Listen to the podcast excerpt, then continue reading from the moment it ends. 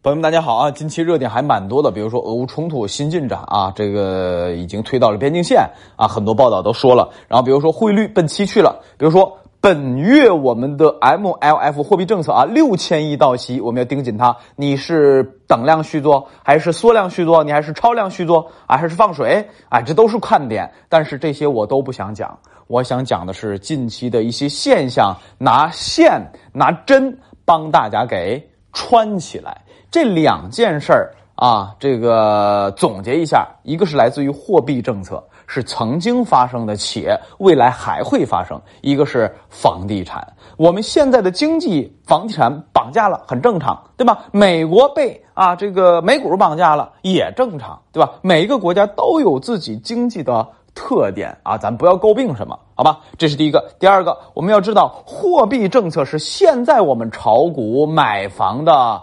风向标，啊，这个我应该是前几年重点讲过咱们的货币政策。咱老百姓，你或许不一定要当经济学家，但至少国家做点什么事儿，你能听懂，你知道是怎么回事儿，对吧？其中最关键的一点就是要读懂钱去哪儿了，钱从哪儿来。好，我先说第一个层面，说房地产这块。你看房地产现在的这个刺激。除了宏观没有放开，什么叫宏观？就是上边啊，咱们最大的领导开会啊，说咱们要买房，要去库存啊，要要解决房地产危机没有，没有号召大家怎样怎样，对不对？坚守着什么房住不炒，坚守着稳字当头，对吧？这是宏观政策没有放开，放开的是什么？放开的是下边各个城市限贷限购啊，这个给放开了，包括限售。啊，比如说多少年多少年你才能卖？这个慢慢慢慢很多事基本也都放开了。二套房、三套房，对吧？这些在不断的放开。宏观里边还有一个没放开，就是刚才我讲的货币政策。央行没有怎样，没有配套的给你钱放出来，然后让银行放开了撒丫子的，你就给房地产企业贷款，给买房人贷款，给炒房人贷款，就撒丫子搞去吧。这个也没放开。啊，银行的两道红线。也没放开，对吧？刚刚两道红线，这才两年一年啊，对吧？哎，所以宏观没放开，地方放开了。那么地方放开了，它也是逐级向下推进的。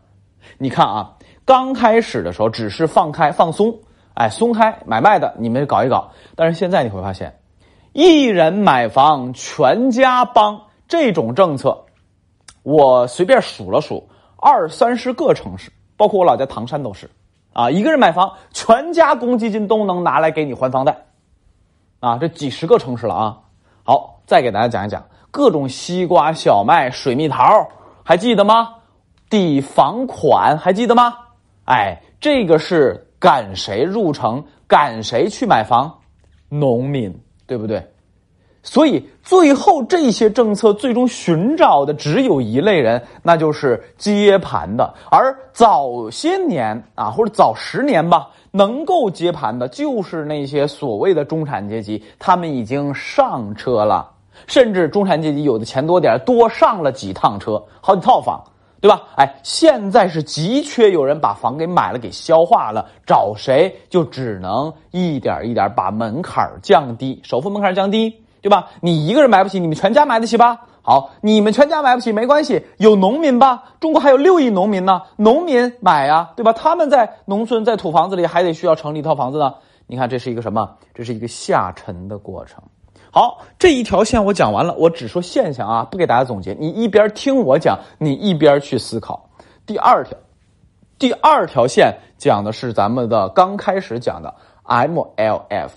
这个是什么？这是中期借贷便利，几个月到一年不等。这个钱还得给大家解释一下，是央行把钱给下边几十个金融机构啊，够格的啊，金融机构主要是银行为代表的，把钱给他们。这些金融机构有银行为代表的，拿手里高等级的金融资产跟央行换啊，所以这个钱不是白放的，是要银行拿着高等级的这金融资产以债券为代表的，比如国债。金融债等等，跟央行换，这钱是这么印出来的啊！这个注意啊，不是凭空出来的，你得拿相应的资产跟央妈换着钱才出来了。出来以后，这几十个银行再把这个钱贷给谁？贷给小微企业、农业，包括科技企业。这个钱是只能给这些的。你想给房地产商，MLF 这点钱是不能给的啊，这个要注意啊。好，这是 MLF。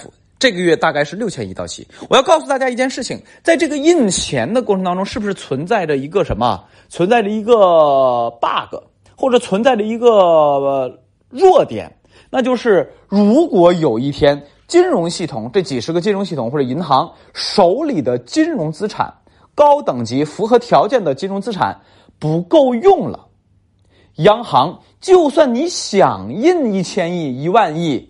下边的银行接不住，我没东西跟你换了，发现没有？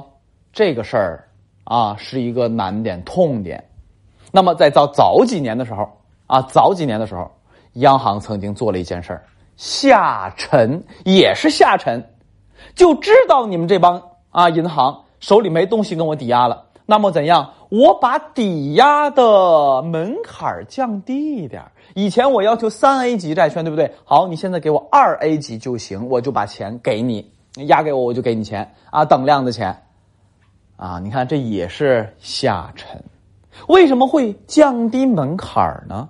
很简单啊，随着时间的推移，经济增速的下滑。银行手里也攒不出那么多高等级合格的金融资产了，而央行不断印钱刺激经济的需求又是什么？又是不断的，不是今天印了六千亿，哎，今年就够用了？不是的，啊，八月份 M 二数据又出来，又百分之十二，这个增速又很快，啊，就是经济疲软，需要钱来啊打加强针。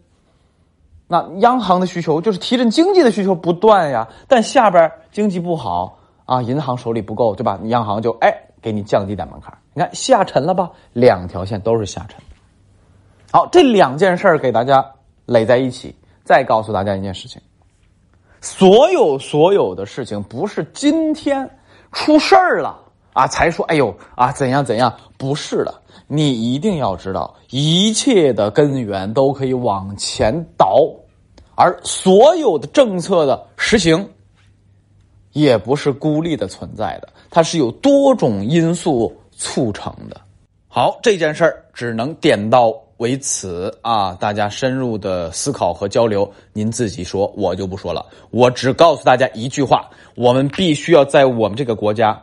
当然，其他国家也一样，只是我们这个国家呀，呃，要要要更加的注意这句话，那就是“屁股决定脑袋”这句话必须要理解透彻，啊，你坐在什么位置，你的利益在哪里，它是决定了你的脑子，决定了你的思考方式的，这个必须要参透它，参透了。屁股决定脑袋这句话啊，你才能更加深刻的理解政治经济学，才能更加深刻的理解经济方向、政策引导方向。好，回到正题，说这么多就是告大告诉大家一件事情：判断我们现在经济的运行的节奏以及运行的方向，就是要观察它的核心矛盾。我们现在核心矛盾就是债务驱动型的经济缺什么？缺借钱的人，缺加杠杆的人，继续让这个债务驱动型经济往下跑下去。那么，经济运行的节奏以及运行方向，就看什么存量的能借钱的人，或者是企业，或者是部门，他们到底还有多少子弹、多少力量能够接这碗水？另外，还有一个知识点要告诉大家：央行印钱理论上是无限的，但为了经济平稳运行而放水，为了这个目的而进行的话，它就不可能是无限的。哪怕是美国拥有货币霸权都不行，因为你的目标只要是为了老百姓，你的目标只要是为了这个经济更好，你就不能无节制的印钱，你的货币政策工具就一定会受到通胀、就业以及什么，以及各种资产泡沫以及债务的制约，不能过头了，过火了。好，第三个总结，现在房地产是现在经济的啊这个绑架的啊，然后呢，它的市场行情变得不好的时候，看似是房地产自己不好，实际上它的上下产业链都不好，上下产业链都不好，会连带着什么别的行业也会受到影响，无非就是直接的或是间接的。仅此而已。但我们看到结局是大环境是什么？增速下行。在这个时候，房地产刚才我讲的不断的什么下沉，让农民买房了都啊。然后呢，我们又看到了 MLF 这个货币政策，它的抵押物也在降低门槛，这俩就连在一起了。因为什么？因为绑架经济的房地产不好了，经济的增速变慢了，所以金融系统以银行为代表的，它能积累的高等级的债券、高信用等级的金融资产也就少了。然后呢？但是央行又需要印出更多的钱，维持经济的平稳运行，就必须得降低抵押的门槛。你看这个圈。绕回来了吧？但是经济是有周期的，债务是有上限的，终究有那么一天，嘎嘣儿啊，那么一下是吧？那有没有解？有没有方法？有，必须要拖住，在那么一天嘎嘣儿一下来临之前，我们要大力发展我们的中高端产业，尤其是高端产业。让我们去赚附加值更高的钱，让我们的劳动者，让咱们的老百姓就工作六个小时，一周我就上四天班五天班一周就上三十个小时的班一年可以创造出以前一百个人做鞋、做袜子、做衣服穿的钱。啊，只有这样，我们才可以，劳动者有尊严，劳动者赚钱多了，那么。房子还愁卖吗？咱老百姓难道谁不想有一座或者说有一套吧住着舒服的房子啊？我有一个一百的，我还想要个两百的；我有个两百的，我还想有两套，市中心一个，郊区一个，风景如画的别墅一个，对不对？咱老百姓永远拥有一颗更好的生活的那颗心。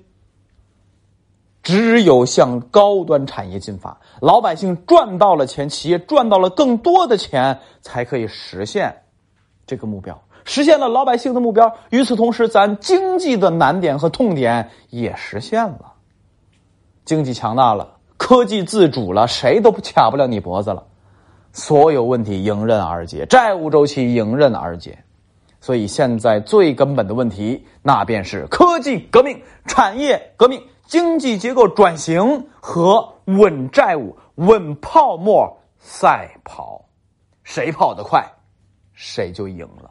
这是我们整个国家的命运，整个国家的解啊抉择。那么咱老百姓呢？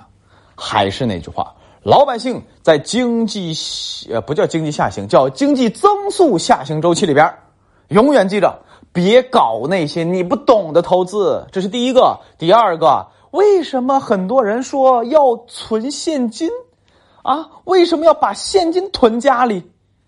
不需要现金呢，现金一毛钱利息都没有，啊！明明那些国有大行、大型银行啊，利率就算低一点儿，那也是有利率的，对吧？三年期存款百分之三点六、三点八，好像最高有三点八一的，好像是，反正基本上我看啊，应该在三点六左右。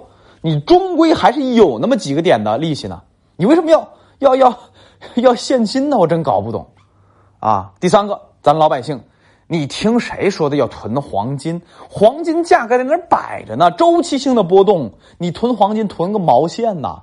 啊，黄金还有折旧呢，还有规格问题呢，还有流动性问题呢。你去拿着黄金去抵押的时候，你拿着黄金去变现的时候还要折呢。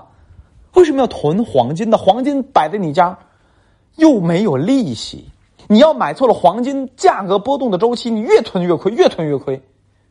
所以老百姓啊，咱老百姓这三件事儿，拍着脑门好好的琢磨琢磨明白，好吧？好，这是关于投资啊。至于买房炒股的，我就不用多说了啊。这种高风险的事情，你觉得你是那块料吗？好，回到正题当中，说一千道一万。今天这档节目就是要告诉大家，现在我们所有能拉的弓，能射的箭。基本都到位了，接下来咱老百姓更需要把握好大趋势，看好大方向，读懂咱们国家的政策。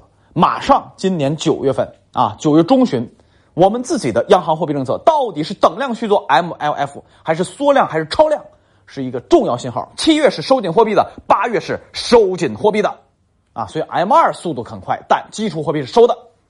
这是一个关注点，要读懂它。